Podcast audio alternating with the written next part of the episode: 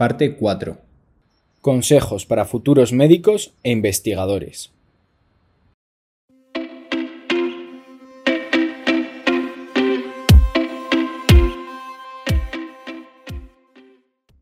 Ya acercándonos un poco al final de, la entrevista, me gustaría preguntarte por, consejos, ¿vale? Consejos a nivel eh, para la audiencia que nos está escuchando, que es un bloque típico de eh, escucha talento. Por ejemplo, me gustaría empezar eh, este bloque preguntándote, ¿qué consejo le darías a los jóvenes que se han planteado alguna vez o se están planteando actualmente ser investigadores médicos? Eh, que se plantean hacer investigación. Sí, labores de investigación. Bueno, en España, porque claro, en cada país es diferente, ¿no? Pero claro. circunstancia de España. Bueno, que eh, hay que tener una, creo que tienen que tener una previsión de, digamos, de proyección de vida. Es decir, ser investigador en, España, ahora mismo, pues podríamos decir que un porcentaje muy alto tiene fecha de caducidad. Entonces, eh, si tú depositas todas tus esperanzas en ser investigador de por vida, pues puedes encontrarte con que no sea así. Eh, que tengas que cambiar de tu dirección profesional. Pero gracias a Dios existen otras alternativas profesionales para, el investigador eh, de, la investigación básica, porque estamos hablando de investigadores eh, no, clínicos, o sea, si son médicos, han hecho medicina y hacen investigación clínica, pero si no haces investigación preclínica. La investigación preclínica en concreto tiene fecha de caducidad para un porcentaje muy alto porque no caben todos los investigadores o todas las personas que se licencian en, ciencias de la salud, en biotecnología, en biología, en bioquímica, en farmacia, en, lo que tú quieras, en microbiología, no caben todos en, la investigación básica. Existen profesores, existen, eh, mm, eh, pues, por ejemplo, la industria farmacéutica, em, existen un montón de líneas, pero pero que uno sepa que, puede no llegar a ser, no ser para siempre. Con, tener esa visión y prever que puede tener otras alternativas y buscarlas de antemano para que no le pille a desmano el cambio que puede llegar en cualquier momento, una beca que pediste que ya no viene, eh, un recorte de incremento de presupuestos que ya no están, un cierre del laboratorio, de la línea. Eh, y ya, claro, pero hay que prever que, que, esto, esto puede pasar. Pero nos puede pasar a todos, en todos los sectores. Pero a veces yo tengo la percepción de que en la investigación, cuando se empieza, se empieza con mucha ilusión porque hay mucha creatividad y mucho talento, pero desgraciadamente para un porcentaje muy alto pues habrá una fecha de caducidad que deben tener en cuenta. Yo tendría en cuenta eso y me prepararía para una alternativa. Muy interesante. Y si pudieras darte un consejo a ti mismo con todo lo que sabes ahora, con toda tu experiencia eh, a tu persona de cuando tenías 20 años, ¿cuál sería? A ver, no dejaría de hacer las cosas. En cualquier aspecto. No dejaría de hacer las cosas que he hecho, pero las haría de otra manera. En, todos los aspectos. O sea, eso es lo que, eso es la experiencia. La experiencia es lo que has hecho no lo puedes dejar de hacer, pero, pero lo habrías hecho de otra manera. Pero ¿cuál sería el consejo que le dirías a José Manuel de 20 años? Oye, si tuvieras, sabiendo un poco lo que quieres hacer y tal, todo esto, más o menos. Pues harías, pues mira, eh, creo que vale para todos, ya, no para mí. Eh, por ejemplo, un emprendedor, eh, yo lo que, una de las carencias del emprendedor es que puede tener, tienes ideas que necesita de terceras personas o de, aportaciones externas. Entonces, mm, nos hemos olvidado de los emprendedores eh, de hace siglos, de los inventores, de, aquellos que con sus propios recursos llegaron a, hacer eh, saltos eh, innovadores muy, muy importantes. ¿no? Entonces, mi, consejo sería que si tienes una creatividad, tienes una inspiración y talento y quieres hacer algo, eh, empieces y lo consigas con tus recursos, con tu tiempo y con tus recursos. Porque van a haber personas que se van a querer adherir a ti o va a haber eh, gente que quiera invertir en ti, pero em, hasta que no tengas lo que estás pensando, eh, no lo hagas. Es decir, si lo puedes hacer tú, lo haces. Y si no, es que no lo tienes que hacer. Muy interesante, muy interesante. Porque, puedes tener la idea, pero yo, puedo tener la idea de, voy a inventar, ¿eh? yo puedo tener la idea de un respirador eh, bajo el agua, ¿no? O sea, un intercambio de oxígeno sin necesidad de, del aire comprimido. Eh, pero si yo necesito 10 millones de euros para hacerlo, pues no es mi idea. No, no, lo, no, no lo es.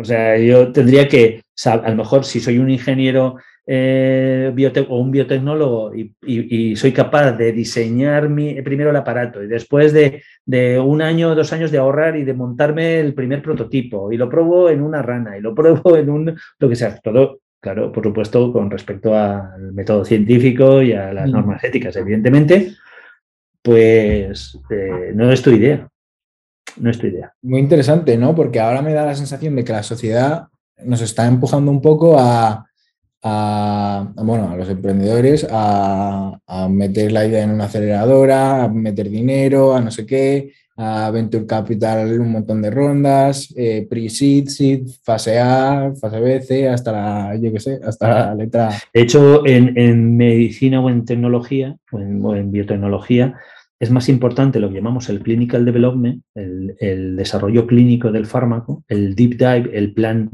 el plan estratégico para desarrollar el fármaco que el business plan. Porque si yo no tengo un buen plan de, desarrollo clínico que demuestre con una magnitud suficiente eh, lo eficaz y seguro que es mi aportación, eh, por mucho dinero que ponga, Mm, no, va, no voy a obtener la indicación. Entonces, en biotecnología, en, ciencia, es más importante el desarrollo clínico, el deep dive, el, business plan de estrategia de cómo voy a desarrollar esto, que el business plan económico, porque tú puedes estar en un spin-off en una, en una universidad y decir, oye, mira, es que he sacado una técnica diagnóstica de no sé qué.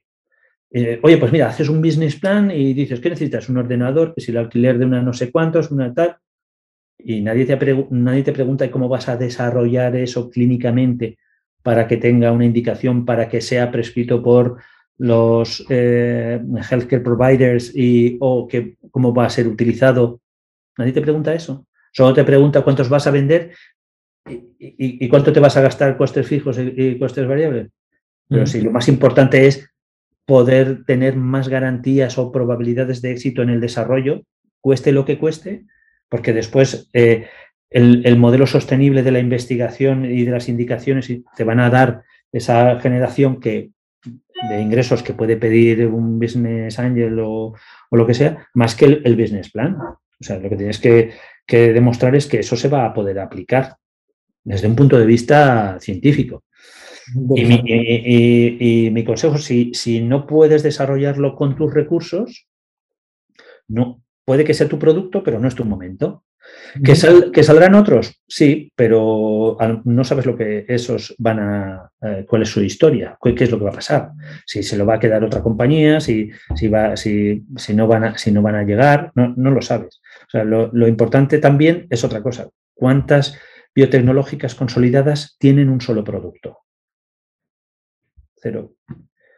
O sea, ¿qué haces saliendo al mercado? No, yo tengo una enzima, yo tengo un anticuerpo, yo tengo un diagnóstico. Será, mi, consejo sería, oye, vamos a unirnos 20 o 30 spin-offs que tenemos el mismo, eh, un portfolio similar para un área de la salud eh, no cubierta determinada y vamos a generar una que sea, eh, que tenga un portfolio más amplio. Y desarrollemos antes, porque eso no cuesta dinero, porque eso es investigación, eso forma parte del investigador. Vamos a desarrollar un deep dive, un análisis estratégico de cada una de estas cosas y vamos a decidir entre todos cuál es la que promocionamos primero y cuál es la que vamos a llevar después para generar esa sostenibilidad. ¿Sabes? Muy interesante. Yendo un poco por la línea de lo que no hay que hacer, que me estás diciendo que dentro de poco ibais a sacar un libro con lo que no hay que hacer en cuanto a ser emprendedor. ¿Tienes algún otro consejo que darías eh, o algo que destacar de lo que hayáis descubierto? Lo que no hay que hacer, pues mira, eh, una de las primeras cosas que no hay que hacer es seguir adelante cuando a tu alrededor haya silencio. Cuando a tu alrededor haya silencio, es algo que te está diciendo que tienes que dejar lo que estás haciendo. Y me refiero, eh, si tú empiezas con un grupo de emprendedores y resulta que estás percibiendo, eh, como con un grupo de amigos, que cuando llegas tú se callan, ¿no? Algo pasa, porque se callan, ¿no? El silencio es un signo de tener que dejar lo que estás haciendo. Como, como consejo, y, esto es, lo, ves en la vida cotidiana y, lo puedes ver en, pues, en cualquier ámbito económico, vamos, en cualquier ámbito de cualquier sector. Eh, es como no estás en ese equipo. Eso es uno, uno, de los consejos. El otro, por supuesto, que te he dicho, no es, tu, no es tu producto, no es tu proyecto si no lo puedes hacer tú. Eh, va a ser de las, de las personas que colaboren contigo, no va a ser tuyo. Muy interesante.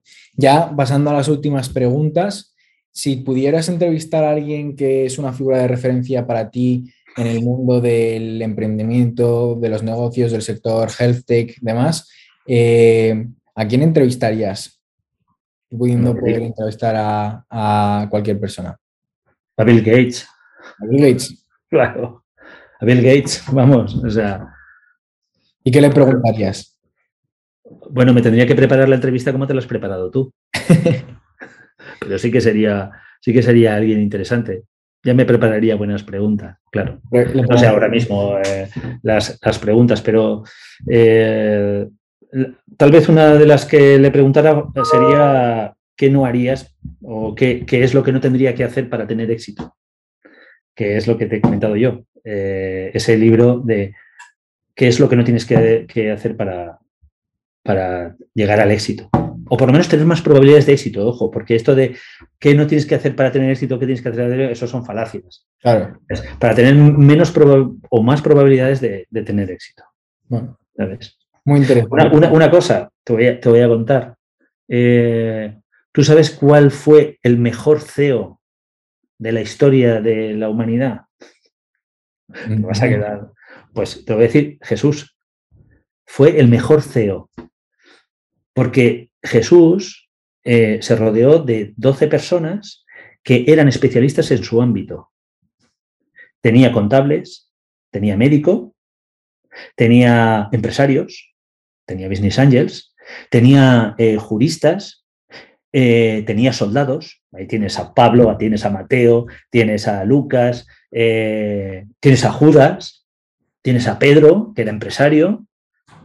¿Tú sabes cuánto llevaban encima habitualmente ellos en, el, en, el, momento, en lo que se traduciría ahora mismo, el equivalente a 250.000 euros llevaban encima siempre. Madre mía, pues yo no y, creo, pues bueno, pues se rodeó de, un equipo de personas, cada uno especialista en una cosa. Hasta, hasta un experto en, impuestos, Mateo. Que, no, fue, no fue tonto. O sea, era una persona que se, montó un buen equipo de, de directivos y montó una, la compañía más grande que existe en la historia de la humanidad. Es la iglesia. Pero fíjate que una de las primeras cosas que, le dijeron, eh, te tienes que ir de aquí, tienes que ir fuera, fue el silencio. La conspiración. ¿Sabes? Pero, pero montó un, buen business. Muy, muy interesante, muy interesante. Gracias. Claro, desde el punto de vista del, de MBA. Le, lo investigaré al respecto porque me ha parecido bastante curioso.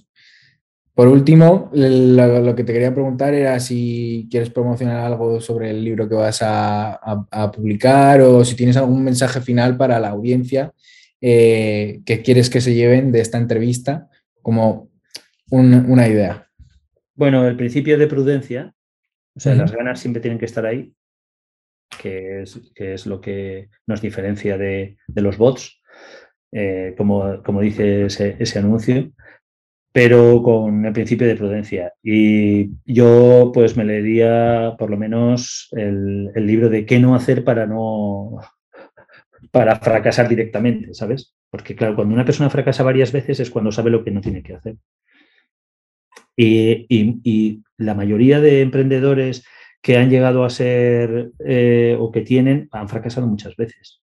Totalmente. Y, han pasado, y han pasado por muchas situaciones complicadas. Es necesario, al final, al final es la pues el que lo sufre diría, podría no serlo, pero, pero eh, una, una forma de evitar esas situaciones es que alguien te diga, que te dejen de decirte lo, lo que tienes que hacer y que alguien te diga qué no tienes que hacer.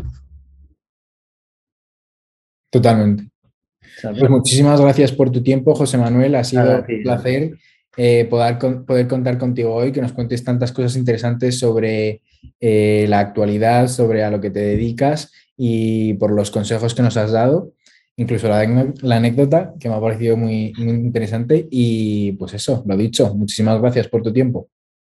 Nada, a ti, a vosotros.